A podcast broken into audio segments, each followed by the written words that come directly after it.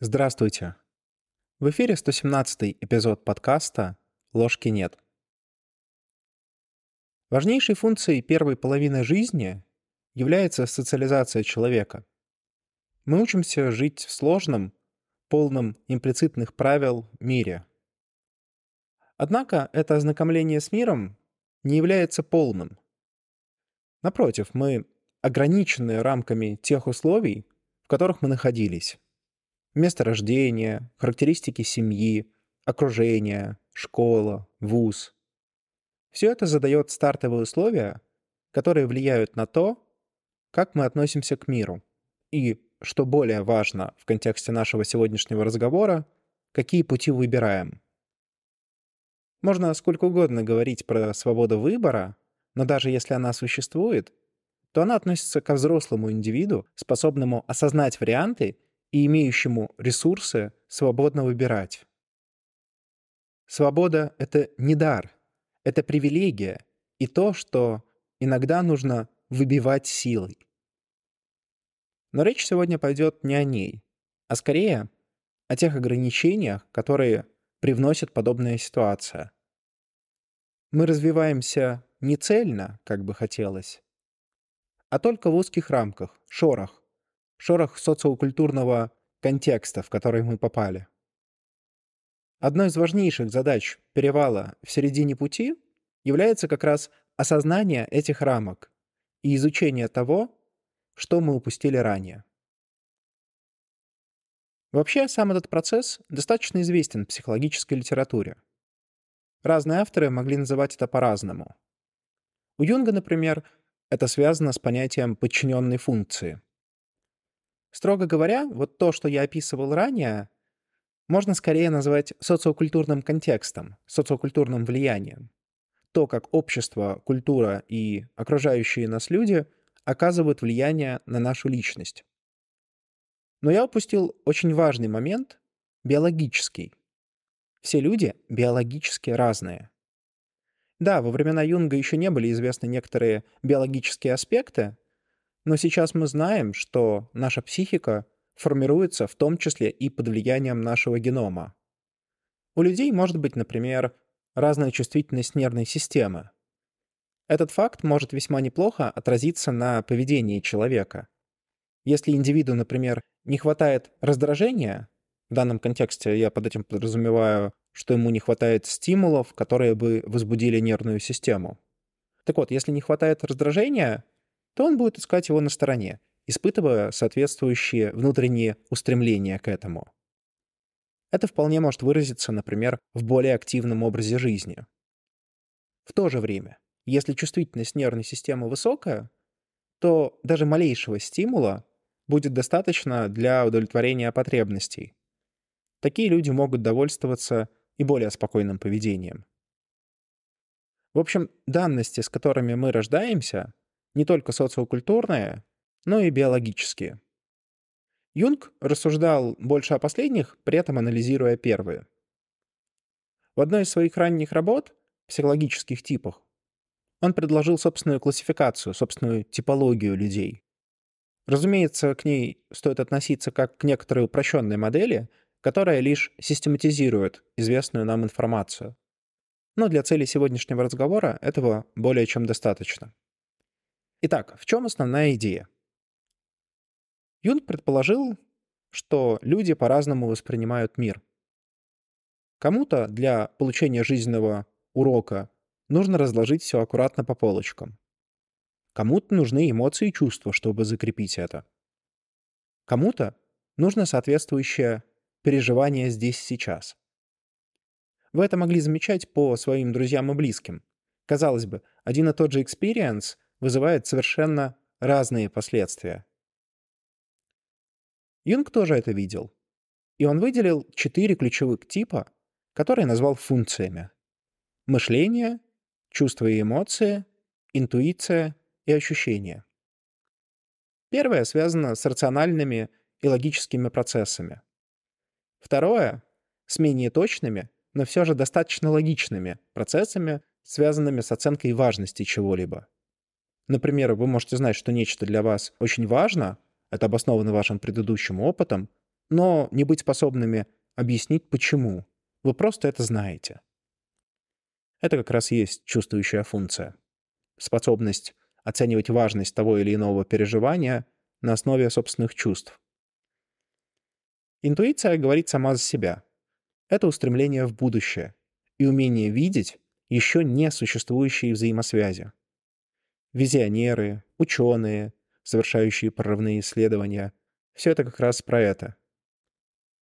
Известный персонаж из вселенной Гарри Поттера, Альбус Персиваль Вульфрих Брайан Дамблдор, был как раз одним из таких людей. Он выстраивал сложные и долгосрочные планы, видя возможности в будущем.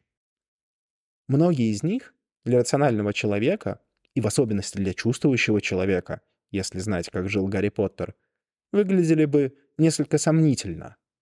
Но, как мы знаем из Поттерианы, они таки привели к успеху. Ощущение — это направленность на настоящее. Я познаю лишь то, что ощущаю своими органами чувств здесь сейчас.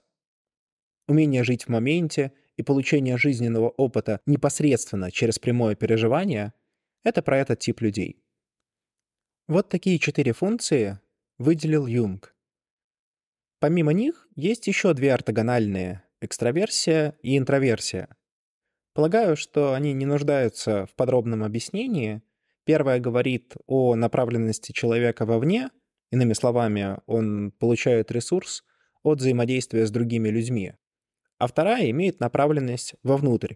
И, соответственно, взаимодействие индивида с другими скорее не добавляет ресурс, а отнимает, в то время как одиночество и спокойная обстановка добавляют.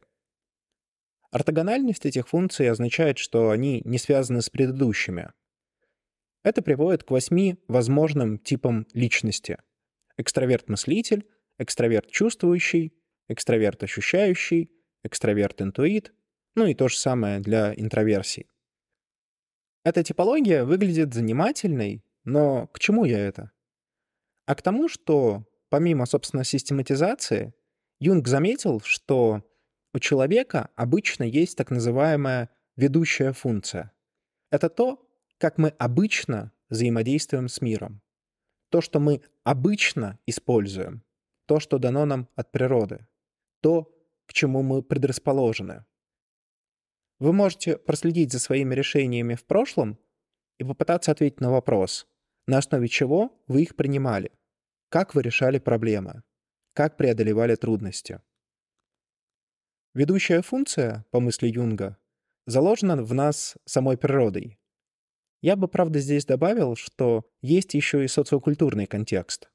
Например, в современном мире многое способствует развитию мыслительной функции, которая в некотором роде культурально доминирует над остальными.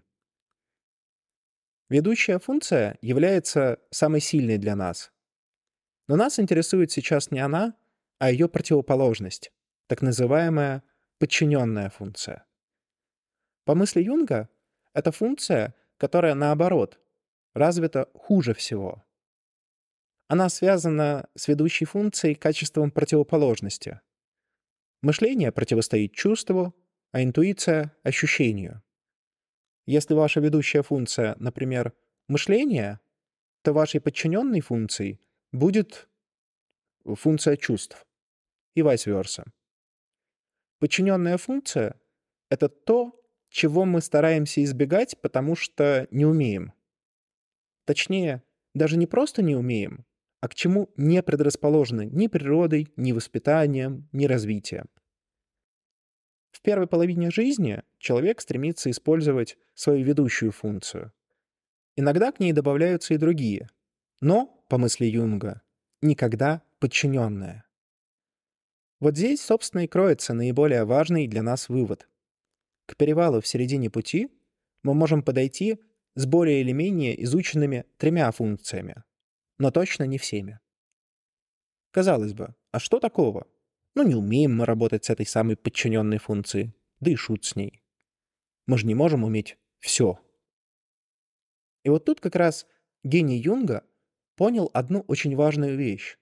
Самые важные инсайты, самые важные переживания, способствующие нашему развитию, мы получаем, как это ни странно, именно через подчиненную функцию. Гениальный мыслитель бросает свой образ жизни из-за наплыва чувств. Эмоциональный и чувствующий человек осознает важный опыт путем размышлений и систематизации накопленных переживаний. Человек, привыкший жить одним днем, вдруг понимает, что у него нет будущего. А человек, живущий в будущем, понимает, что он, собственно, никогда не жил, не жил в настоящем. Подчиненная функция — это ключ к нашему развитию во второй половине жизни. К этому моменту мы очень неплохо научились работать с ведущей функцией. Некоторые, возможно, даже выжили из нее все возможное, что привело к некоторому тупику. И этот тупик можно решить лишь одним способом — через путешествие в неизвестность к своей подчиненной функции. Запаркуем эту мысль на некоторое время и попробуем подойти к той же проблеме, но с других сторон. На все вышесказанное можно возразить, что Юнг, дескать, был отличным философом, и его теории прекрасны, но все-таки наука продвинулась со времен его жизни. На это я отвечу, что та же самая мысль отлично выражается и в других направлениях. Вот, например, возьмем наиболее известный современный подход когнитивный. Какое качество является важным для всестороннего развития человека? На мой взгляд, это пластичность, умение выходить за рамки шаблона. Это полезно не только в работе, но и в жизни. Ведь именно новые переживания и ощущения делают нашу историю более полной и более счастливой. Более того, нейрологические исследования показывают, что человек, пробующий новый вид спорта или новую еду, развивает свою когнитивную систему. Как минимум, это позволяет отсрочить появление дегенеративных заболеваний. Как максимум, оставаться активным человеком вплоть до самого конца. Перевал на середине пути — ключевая точка здесь. К этому моменту люди обычно уже научились жить в современном мире. На большинство проблем уже есть отточенные временем и опытом решения. Мы знаем, как жить. И это приводит к консервации и потенциальному консерватизму во второй половине жизни. Разумеется, в разумных дозах это полезно, но чрезмерный консерватизм — это не есть хорошо. Полагаю, что многие из вас встречались по жизни с людьми, кто отказывался от чего-то нового, интересного и, возможно, более продуктивного, эффективного, потому что уже имел в голове готовый паттерн поведения. Новые подходы требуют напряжения. Они требуют создания новых нейронных связей, что требует, в свою очередь, усилий воли. Поэтому многие от этого отказываются. Но получается, что тогда вторая половина жизни — это уже не совсем жизнь, а скорее дожитие. Следование тем путям, которые мы уже создали и по которым уже прошли. Хочется ли вам так жить? Оставлю этот вопрос открытым. На мой взгляд, развитие невозможно без чего-то нового, а для этого нужны переживания чего-то, чего вы не испытывали ранее. Можно интерпретировать ту же историю и с экзистенциальной позиции. Как мы помним из более ранних эпизодов, Ролла Мэй предложил очень важное понятие — понятие экзистенциальной вины. Это вина, возникающая перед самим собой за невыборы. Или, иными словами, за те выборы, которые я не совершил. Я мог стать врачом, но стал поваром. Я хотел играть на пианино, но пошел на секцию тенниса. Это приводит все к экзистенциальной вине за неполученный опыт. Как вы понимаете, эта вина будет постоянно накапливаться, так как человеку постоянно приходится делать выборы, даже неосознанные. К перевалу мы приходим с достаточно большим багажом всего этого. Причем можно выделить некоторые кластеры определенного опыта, в котором мы постоянно себе отказываем. Если так продолжать жить дальше, то это не может не отразиться на нашем благополучии. Экзистенциальная вина — это тот груз, который мы постоянно несем. Если не начать избавляться хотя бы частично от самых тяжелых предметов, то скоро просто начнет болеть спина. Как это сделать? Ну, прежде всего, прожить соответствующий опыт. Научиться готовить. Научиться играть на пианино. Начать делать то, что по каким-то причинам не делалось ранее, но очень хотелось бы делать. В общем, как мы видим, разные подходы приводят к одной и той же мысли, что жизнь должна стать более полной и цельной, если мы хотим успешно преодолеть перевал в середине пути. Это приводит нас к вопросу, что делать? Тут есть некоторые общие ответы, однако, конечно, каждая жизненная история уникальна, поэтому основной пласт работы на самом человеке. Разные подходы позволяют нам всесторонне подойти к этому вопросу. Юнгианский подход указывает на подчиненную функцию. И это приводит к простой идее, что делать. Попробуйте определить свою ведущую функцию и на этой основе определить подчиненную. Первую несложно найти, потому что это то, что у нас хорошо получается. Можно просто проанализировать свое прошлое. Зная же подчиненную функцию, можно понять и вектор ответа на вопрос «что делать?». Надо ее развивать. Необходимо понять, какие действия вы можете предпринять для того, чтобы уделить должное внимание именно ей. Чего, собственно, вам не хватает? Мышление? Попробуйте заняться системным делом, например, формальным обучением. Чувств? Выберите тот опыт, который позволит прокачать их, танцы, социализация или иные действия, увеличивающие эмоциональный фон. Интуиция? Попробуйте построить долгосрочные истории, базируясь на невидимых нитях вероятностей. Ощущений? Значит, пора отдать себе волю и начать жить здесь сейчас. В общем, попробуйте подобрать то, что может быть интересно именно для вас и что вам позволит прокачать подчиненную функцию. Когнитивная история подсказывает нам, что перевал в середине пути — это время для совершенно иного, совершенно нового опыта, который поможет нам не остановиться в нашем когнитивном развитии, а наоборот, повысить пластичность и стать более полным. И здесь подойдет любое действие, которое приводит к чему-то новому. Новая еда, новые путешествия, новый вид спорта, новые действия, что угодно. Экзистенциальный подход показывает, в какую сторону можно копать и в какую сторону нужно копать. Там, где есть много вины, есть и возможность от нее избавиться. Пришло время сделать то, что было страшно делать ранее, и от чего мы постоянно открещивались, но при этом это никуда не исчезало, а оставалось с нами. В общем, пришло время перемен. На этом я думал закончить этот эпизод, но мне бы хотелось вспомнить еще об одной истории. Юнг ввел в психологию понятие энантиодромии. Это явление часто происходит во время кризисов, в том числе и кризиса среднего возраста, и заключается в том, что человек внезапно меняет какой-то аспект своей жизни на полностью противоположный. Иными словами, он резко отказывается от какой-то штуки и уходит в полную противоположность. Думаю, что каждый из слушателей сможет вспомнить подобные примеры.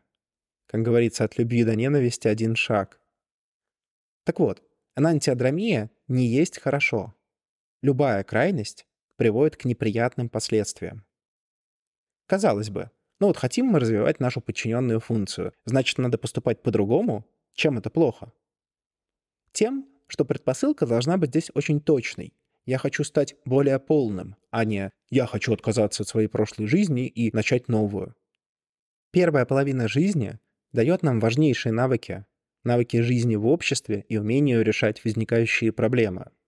Эти знания и опыт бесценны. Их нельзя просто взять и выбросить. Их наоборот, стоит дополнить. Дополнить альтернативой. Плох тот человек, кто не умеет совладать со своими чувствами. Но плох и тот человек, кто их вообще не имеет.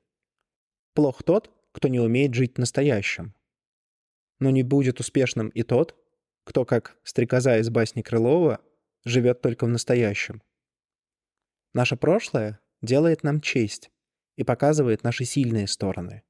От них не стоит отказываться. Но оно же и указывает нам на слабые стороны, над которыми пришло время поработать на перевале в середине пути. С вами был подкаст «Ложки нет». До новых встреч!